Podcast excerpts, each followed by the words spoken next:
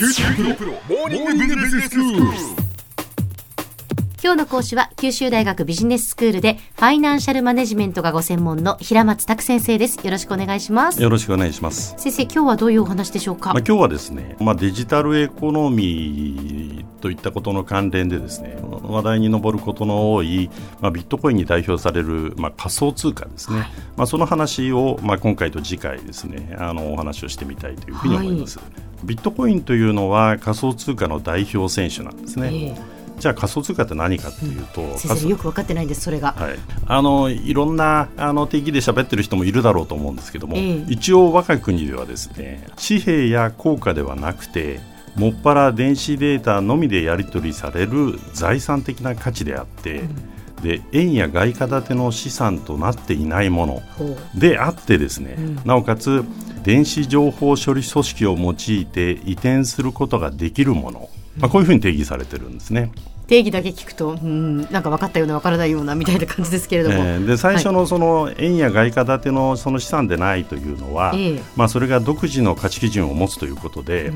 で後の方のその電子情報処理組織を用いて移転することができるというのは、ええ。まあ、所有者がそれを誰かに移転したら、まあ、支払ったらですね、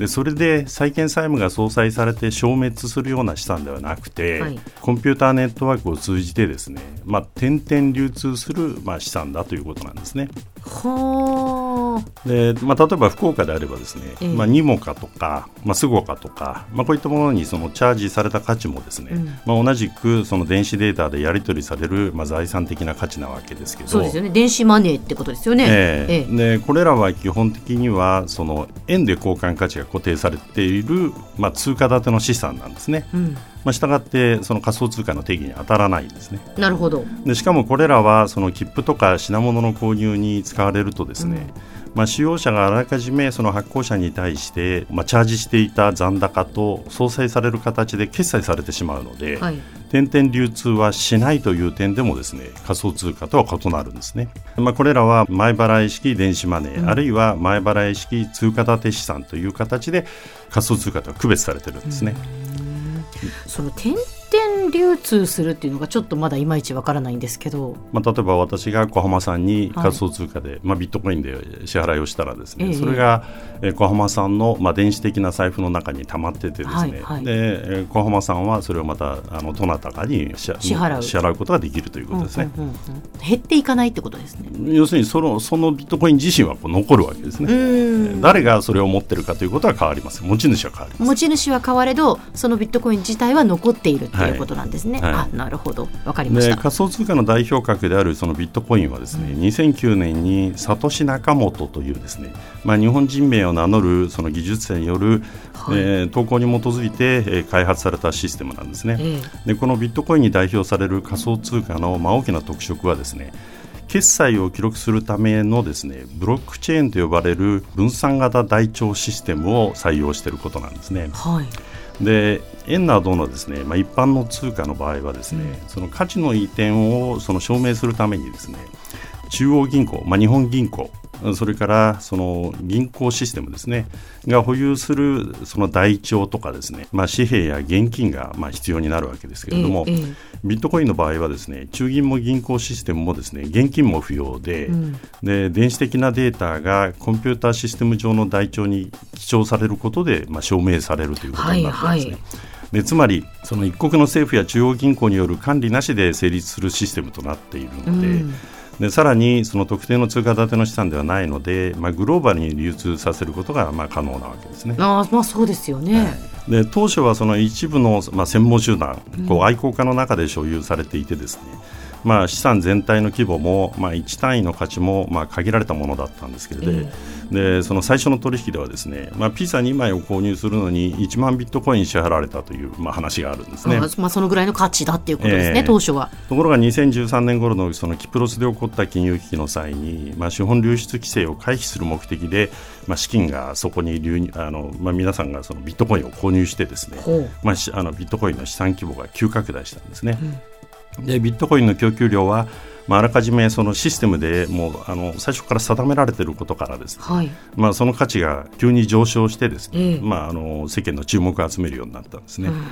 で昨年には一時1ビットコイン200万円を突破したんですね。1ビットコイン200万円はい、当初ピザ2枚購入するのに1万ビットコイン必要だったのにそうなんですね。それが1ビットコイン200万円になったっていうことは、はい、もう当初からビットコインを持っていた人たちはもう資産がすごくこう跳ね上がったっていうことになりますよね。そういうことですね。ええ。でまあ、もう一つその我が国でビットコインの名が広まったのはですねあの仮想通貨とその円などの通貨とのその交換を行う仮想通貨交換所があるんですけれども、はいはいはい。まあ、そこで巨額の盗難事件がまあ発生したということなんですね、2014年には東京にあったマウントゴックスという交換所においてですね500億円近いビットコインの盗難事件が発生してはあ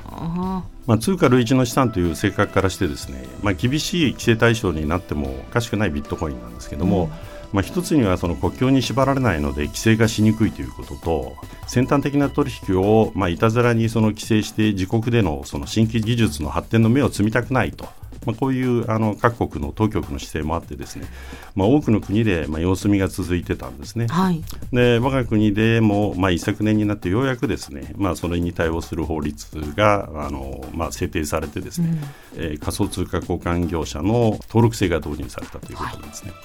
でまあ、あのビットコインの技術は公開されていて、まあ、したがってその類似の仮想通貨を作ることはまあ難しくはないんですね。うんで実際にすでにイーサリウムであるとかそのリップルなどを筆頭にですね、まあ、数百もの仮想通貨が乱立している状態です。そんなにあるんですね。でもそれでもやはりそのビットコインの知名度が圧倒的で、まあ、全体の資産価値はまあ約13兆円と、うんまあ、2位のイーサリウムの約5倍あるんですうね。んということで、まあ、次回はそのビットコインについてのまあ評価をちょっと取り上げてみたいと思います。では先生今日のまとめをお願いします。はいえーまあ、仮想通貨とは、まあ、コンピューターネットワーク上を、まあ、電子データとして移動する財産的な、まあ、価値のことですがその代表選手が、まあ、ビットコインででこれらはそのブロックチェーン技術によって、まあ、中央銀行を、まあ、必要としない国際的に通用しうる、まあ、決済手段ということです。でしかし、そのシステムは、まあ、斬新な一方、まあ、歴史が浅く、まあ、脆弱性を伴う面があるので、まあ、実際の取引を、まあ、するような場合には注意が必要だと思います。今日の講師は九州大学ビジネススクールでファイナンシャルマネジメントがご専門の平松卓先生でした。どうもありがとうございました。ありがとうございました。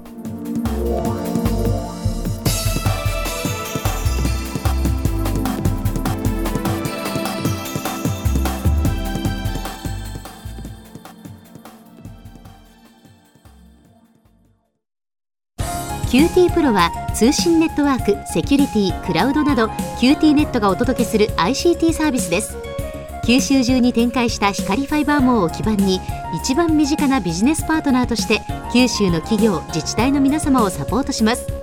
詳しくは QT プロで検索を。